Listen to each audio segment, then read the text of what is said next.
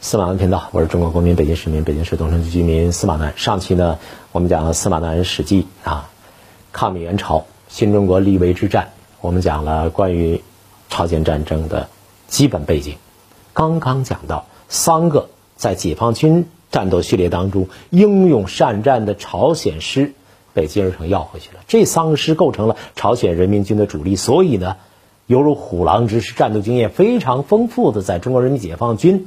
战斗序列当中呢，发挥重要作用的朝鲜师的这些人打南朝鲜的鬼子，那我跟玩儿一样啊！所以呢，虎狼之师猛扑下去，like young tiger, smaller heels，对不对？猛虎下山啊，就把汉城就给占了啊！应该说，不能光说是我们三个朝鲜师的功劳，苏联呢也给朝鲜提供了一些坦克呀、大炮啊。正是在坦克、大炮三个师的汹涌的战斗力之下，北朝鲜发动统一战争，南朝鲜真的不禁打啊！韩国前来支援的呃美军也被打了啊！本来美军不多，上来支援，那美国人以为以为着朝鲜人不禁打，没想到朝鲜人太勇猛了，莫名其妙就给逼到了釜山一带。啊，打到南边去了，然后就有我们大家所熟知的那一段美军呢十第十军团从仁啊仁川登陆，北朝鲜的阵阵线被拦腰切断了，很快就弹尽粮绝，全线崩溃。就在仁川登陆之前，毛主席啊，毛主席真是用兵真如神。美军在日本的两个师又重新组成一个新的军团，美国停泊在南朝鲜，日本的军舰调度频繁。悄然地向西海岸移动，我们认为这是在为仁川登陆做准备。有道理，嗯，毛主席有先见之明啊，有远见的。毛主席三次、多次还不止三次，就跟这个金日成说：“说这个你要注意啊，注意这个地图，你看看南边这个地方，仁川这个地方，如果美军从这登陆。”怎么办？毛主席又通过三个渠道向朝鲜人啊转达这个担忧，朝鲜人没有反应啊，所以毛主席说，朝鲜这个地方恐怕要出事，那怎么办？毛主席就把四野的四个主力军调到了鸭绿江，以备万一。毛主席料事如神，后来事情的发展和毛主席料想的高度一致，时间点都那么吻合，大家知道了。朝鲜人果然没有在仁川设防，美军登陆成功了。随后，美军韩军一路向北，一路向北啊！麦克阿瑟骄兵悍将啊，那些美军也是二战刚刚的，携胜利之威，很快就打到了三八线。北朝鲜军队经不住这一打。我们方面的再三警告说，你不能越过三八线，越过三八线，中国人民不会坐视不管的。是周恩来总理通过印度向美国方面转达，麦克阿瑟呢狂的厉害，根本就当耳旁风。在他们看来，中国军队那跟美军怎么的，根本就没法打。从那个时候起，啊，我说两个朝鲜战争，一个是朝鲜的这北方统一南方的战争，或者朝鲜国内的啊统一战争。那接下来。就变成了我们的朝鲜战争了，这就是我们中国人民志愿军啊抗美援朝开始于这个时间点。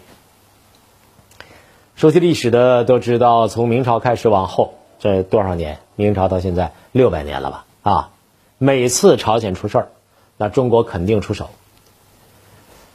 这有人说那是中朝两国人民唇齿相依的伟大友谊。那好，这是一种说法，但是更重要的是，如果朝鲜出事儿。中国东北就会洞开。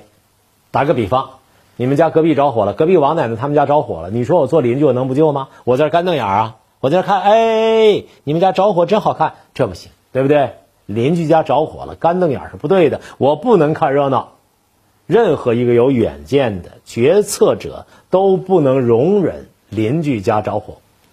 明清两代都是因为卷入了朝鲜的这个大战啊，后来大家知道的。也都是因为丢了朝鲜，很快国家啊也不行了。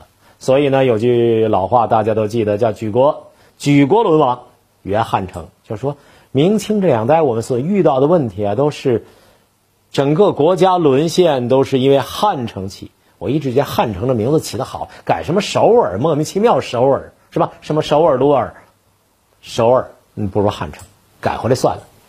他们不会听我的，你爱信不信啊？那但是我们叫汉城，你你你管不住。那再说那个时候就叫汉城。一九五一年，这个美国军队为首的，他们叫联军啊，又一次跨过了鸭三八线，兵指鸭绿江。跟明清相比，这事儿麻烦了。过去那时候打呀，那是简单的，现在太多内涵了。人家是打着联合国军的旗号杀上来的，人家是有原子弹的，人家的实力的确比我们强得多。这个时候大家判断一下，我刚才说首尔，现在我想起鲁尔，东北什么地方？东北重工业基地啊。解放战争如果没有东北人民造枪造炮啊，之前解放战争的胜利是不可能的。所以打个比方说，中国的东北那个时候，就相当于法国的工业区鲁尔。有两个东西，一个是有煤，对不对？中国东北大煤炭，那时候还没发现石油。第二是有钢，还有设备呢，对不对？最好的工业基础呢？所以钢煤复合体东北，它绝不能成为冷战前线。美军要打过来了，国内呢也乱了，人心惶惶。有人担心美国人打进来，有人指望美国人打进来啊。那还乡团，蒋介石反攻大陆，那时候全国各地一些呢国民党的残渣余孽开始杀共产党的干部，局面一时相当乱呐。功德林这个字号大家知道不知道？离我现在录节目的地方很近，啊，关战犯的地方，国民党战犯啊。贪官相庆，他们说完了，共产党这回完了，打我们，我们认输了，对吧？你打日本人，日本人也完了。现在跟美国人打，中共那那那那点加点还能打得了美国人？他们认为中共完了，所以他们都在自己盘算着，嗨，现在搞不好第三次第三次世界大战要打起来了。当然，王耀武除外。王耀武这个蒋介石手下的重要的战将，他没有自杀啊。蒋介石对他意见很大。多数战犯都是在这个问题上有点儿啊，等着看笑话，看谁的笑话？看中国人民解放军的笑话，看共产党的笑话。那这个时候，中国国内这样，台湾这样，那苏联什么样？苏联就不好说了。有几种说法，有人说苏联当然希望呢，朝鲜人民军获胜啊，苏联当然希望呢，和中国人民呢团结一致，终止。这都是表面文章。有一种说法，我觉得至少我不反对啊。有一种说法是，见苏联其实态度不太很明确。苏联苏军想进入中国东北，希望中国东北变成东柏林，刺刀下的东北。那蒋介石会不会从朝鲜向中国渗透呢？当然会啊！蒋介石已经主动跟美国人报名，说我们要出人呐，我们要出枪，我们要出军队的。蒋介石已经叫这个美国政府抛弃了，说他们根本就没希望，他们腐败到家，他活该，缺德带冒烟儿，不带他们玩的。美国第七舰队又开到这个台湾去了，台湾又重新起作用了。这个时候，西南方向、东北方向同时捣乱。你知道当时有个李弥第七兵团吧，跑到缅甸那边种鸦片去了啊！这事儿要说起来就比较细了。这个时候，蒋军大陆残余势力蠢蠢欲动，随时准备策应东北战事，啊！高天滚滚，寒流急，大地微微暖气吹。这个暖气还没吹起来呢，只见高天滚滚，寒流急。关于朝鲜战争有很多很多的书，特别决策这件事情，有一个人叫沈志华呀。沈志华呢，号称是掌握一些资料，说了很多。我看过沈志华很多东西。史料方面呢，他也许是有一些解密的文件，他先拿到，所以他呢嚼那几本书啊，我对我来说提供了一个有资料价值，但是我不太接受得了沈志华在话里话间他所透露出来那个意思。沈志华什么意思啊？沈志华每次都要讲，每一页都要写，是中国要争老大，当共产啊世界的老大。要跟苏联人争老大，所以呢要去那边牺牲这么多人啊，罔顾民族利益争老大。沈志华这个人呢，我是觉得他至少那些说法相当可疑。不是说一个人只有了解了所有的历史之后，你才能够对他提质疑，对吧？大历史观，那个华人，他不讲大历史吗？历史是讲逻辑的，一切历史都是当代史。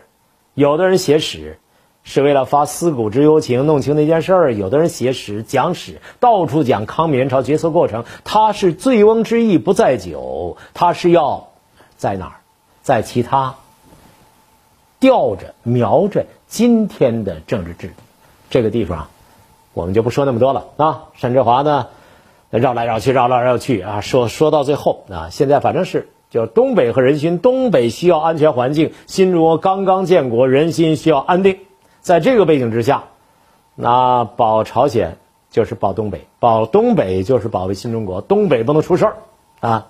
但是实力差距确实太大了，大到什么程度？大到没法接受，所以出兵不是问题，问题是可行性。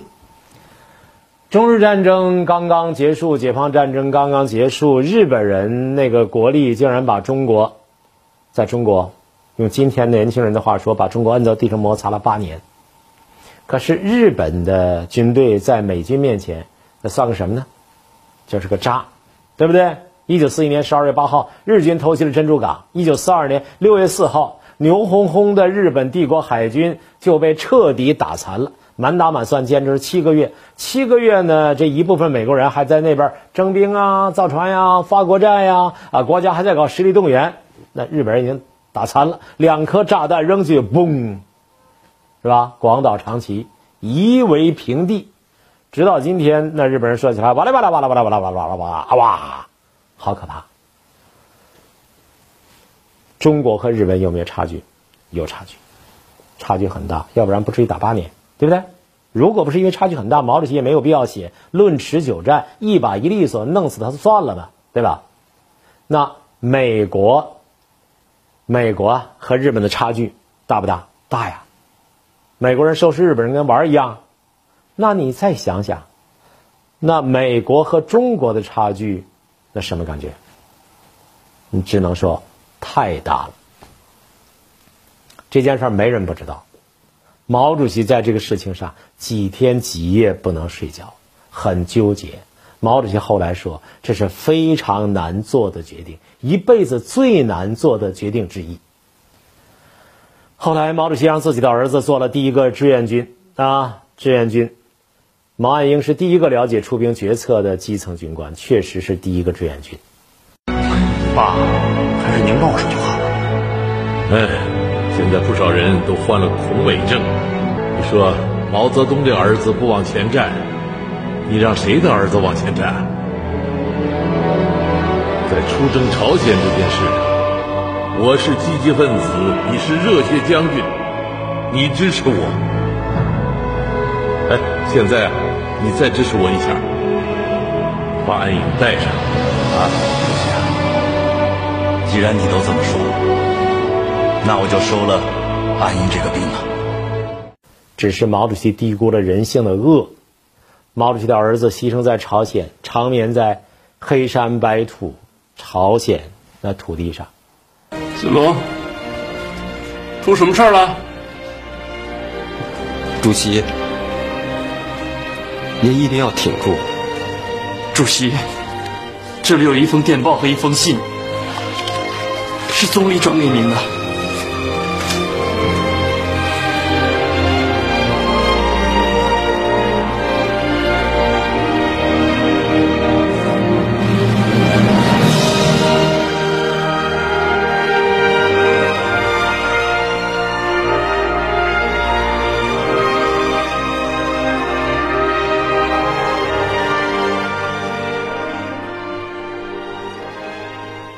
要被人反复质问，还要被那些公知们造谣。所以说到这儿，我就想说一句话：那些制造毛主席谣言的人，那些诋毁、侮辱毛岸英烈士以及以毛岸英烈士为代表的志愿军烈士的人，那些借着蛋炒饭在敏感的时间点上发泄不满的人，那些人拍个电影都要在字幕表上做文章，那些人每到时间节点便咬牙切齿、煽风点火的人。这些人是我们的敌人，不能原谅这些人。正是因为有巨大的实力差距，所以林帅不同意，他不同意打仗，态度很明确。他更不愿意去朝鲜。大家都知道，林帅是一个非常谨慎的人，他不说话，话很少，个性孤僻，是吧？他有三快一慢之说，啊。准备工作要慢，发起攻击要快，是吧？不打无把握之仗，不打无准备之仗。呃，林帅从一个从一个这这个连长啊，跟着朱德起义失败了，然后到井冈山，一直毛主席栽培他，给他机会，让他历练，变成我军副统帅。在朝鲜的问题上，林彪是非常明确的不同意去朝鲜，啊，那这么谨慎的一个人，他是不考虑周全，是不下手的，以至于毛主席在这件事情上和林彪的意见相左。有人说毛主席跟林彪发火了，我们也找到具体出处。那除了林彪还有谁呀？除了林彪还剩两个人：一粟裕，二彭老总。林彪对粟裕可能会有一点妒忌，因为粟裕这个人呐，爱打神仙仗。什么叫神仙仗啊？就是你看着悬呐，你看着那么悬，敌我实力相差那么大，粟裕敢虎口拔牙，有三成胜算就敢出兵，有七成胜算怎么办？大搞特搞啊！啊，关键是。关键是，粟裕基本没大败过，小败有过，但是大胜连连的，一路大胜。所以粟裕作为一个一个一个一个一个一个基层的军官，很快被提拔、被识别，放到关键岗位上。你知道，他跟朱陈毅搭档的时候，陈毅指挥方面弱一些，啊，这是真话，诗写的还可以啊，比我写的好。这个粟裕啊，毛主席下令，陈毅。啊，一把手，军事指挥权在粟裕。你看看，粟裕的军事才能确实是非常优秀啊！甚至当毛主席的意见和粟裕的意见发生分歧的时候，毛主席把粟裕叫过来，请他给中央主要负责同志讲一遍。毛主席说：“粟裕说的有道理。”然后中央集体决定啊，否定毛泽东同志前面的意见，听粟裕的。这就是淮海战役，一九四八年淮海战役的重要的背景。粟裕打神仙仗了不起，所以有人说我指挥，我指挥你，你别说了，根本就排不上啊，对不对？如果没有粟裕，解放战争至少要晚一年结束。这在军史上，国防大学研究军史的人啊，我跟一些人比较熟悉，他们认为这是站得住的啊。粟裕，至于彭老总呢，属于中间状态。彭老总呢？也有非常辉煌的战绩，二点六万人牵制胡宗南五十多万人。毛主席为什么说钻山沟啊？跟江青啊，跟胡宗南捉迷藏，一个山头那边翻过去就胡宗南的大部队呀。毛主席说给彭老总减轻负担，彭老总那边压力大，二点六万人牵制胡宗南五十多万人，打出了陕北三战三捷。但是彭老总有的仗打的不怎么你，比方说兰州战役就打的不怎么样，一团糟。所以彭老总和粟裕比起来呢，就操盘的精细化程度不够。但是彭老总也是一员猛将，敢打硬仗啊，以少胜多。你这么说来，应该谁出兵啊？应该是粟裕，对不对？但是粟裕身体太差了，他在山东啊，在苏北啊啊指挥作战的时候，几天几夜不睡觉，过度紧张。透支严重啊，整个身心失去平衡。当时有个词儿叫梅尼尔氏症，就头晕，动不动就头晕。还有呢，身体器质性的各种劳损。最要命的是，脑袋里面有三块弹片，天天头疼。朝鲜战争那时候就最需要有人挂帅的时候，粟裕病了，病到什么程度？病到下不来床，会都开不了。那自然，粟裕是去不了的。林帅啊，林彪同志不同意啊，他自己呢根本就不相信能打赢啊，他也确实有病，要去克里米亚养病。克里米亚就刚才我说开雅尔塔会议那个地方，去那儿养病。我去过那个疗养院，有人可能会说你怎么哪儿都去过？我一个老头，我闲着没事儿可不就去吗？斯大林同志啊，奥斯洛夫斯基，中国很多领导人疗养过那个地方，包括林彪同志疗养过那疗养院，我都去过。我在那儿待了半个月，我觉得海边还真是真是不错。那地方苏联人的疗养另有一套模式，有机会我建议大家疫情过去要到那儿去。现在别去啊！现在俄罗斯的疫情也是很严重的。这三个人比起来，彭老总比较积极啊，他不止积极，而且他还有方案。这可能和他长时间在西北作战，这山地呢比较熟悉。长时间在毛主席的领导之下打山地游击战，注意啊。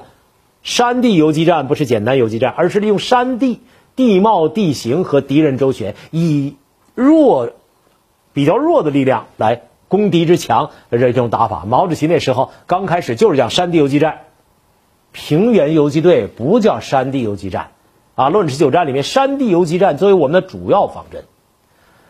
后来呢，彭老总提出来说，朝鲜北部山多，美军机械化师呢，他展不开，我军有优势，可以做到局部优势，杠一杠美帝还是可以的。这种思想呢，和毛主席的想法是不谋而合。作战部队从哪儿来？那当然，首先四野的人。四野的人呢，在东北，我们小时候也都戴和四野部队一样的帽子，叫什么？狗皮帽子。我们老家有句话叫“狗皮帽子没反正”，叫狗皮帽子，大耳朵，忽闪忽闪的。啊，狗的毛皮它保暖性能比较好，你把下边一系，哇，零下三十多度没问题。那两边的毛上全都结了霜。长时间在东北作战，四野啊戴着狗皮帽子能够适应这个环境，而且呢，四野有人一听，那林彪的部队彭德怀怎么指挥啊？不知道啊。四野当中一大部分人是彭老总带出来的，是彭老总平江起义带出来的。最勇猛的叫三十八军，三十八军是彭总的老班底。彭总去了之后，还有彭总在党内的威望相当高，没问题。这中间有个插曲啊，说到这儿我必须得，必须得说说苏联人，大哥没个大哥的样子。最近有句话流行，大家知道吧？大哥要大哥要个大哥的样子，大国要有个大国的样子，对不对？大哥是我加进去的。苏联人当时当大哥是吧？共产。国际他当大哥，叫社会主义阵营他当哥，但这个大哥呀，最后关头怯场了，说了他给飞机提供后援支持你们打，你说建议我们出兵，你说提供空军支援，你说给我们现代化装备军队，把中国各个军种都装备起来，结果呢，真到打的时候缩了，所以胡同里经常有句话叫缩头乌龟。我告诉你，那个时候苏联人就是缩头乌龟。毛主席当然是非常纠结啊，非常纠结。